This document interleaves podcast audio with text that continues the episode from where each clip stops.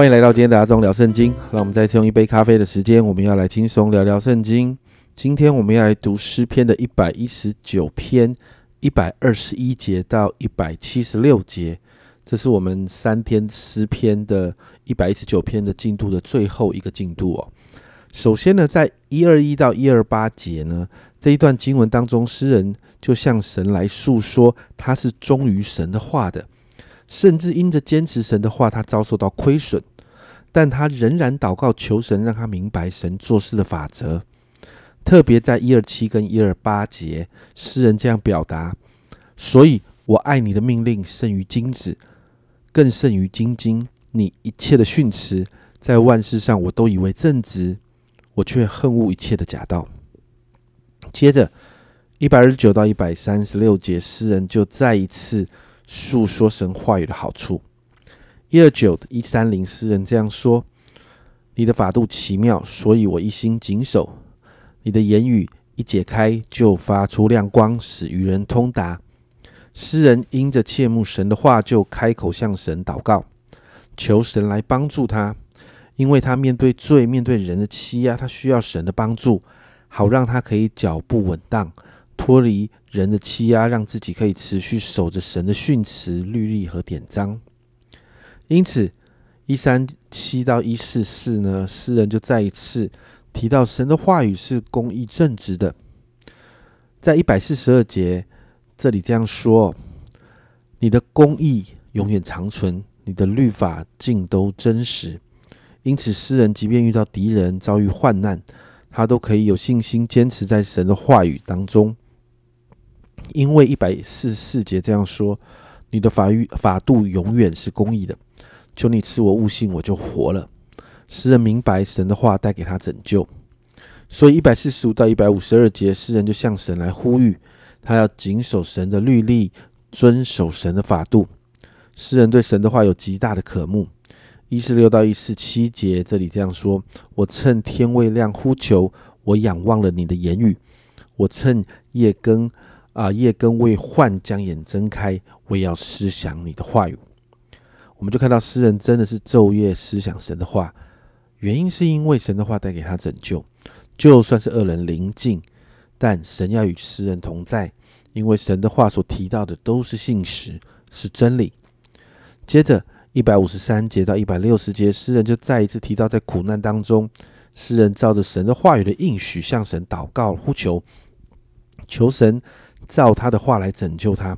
甚至在许多逼迫还有抵挡他的人面前，诗人坚持神的话，因为诗人这样相信。在一百六十节，你画的总纲是真实，你一切公义的典章是永远长存。神的话是真理与公义，神的话不会改变。再来一百六十一到一百六十八节，诗人明白的提到，神的话带给他极大的力量，就算是面对逼迫、患难、谎言，因神因着神话语的大能。诗人仍然可以赞美神，持续对神有盼望，就好像一百六十五节这里，诗人大有信心的宣告：爱女律法的人大有平安，什么都不能使他们绊脚。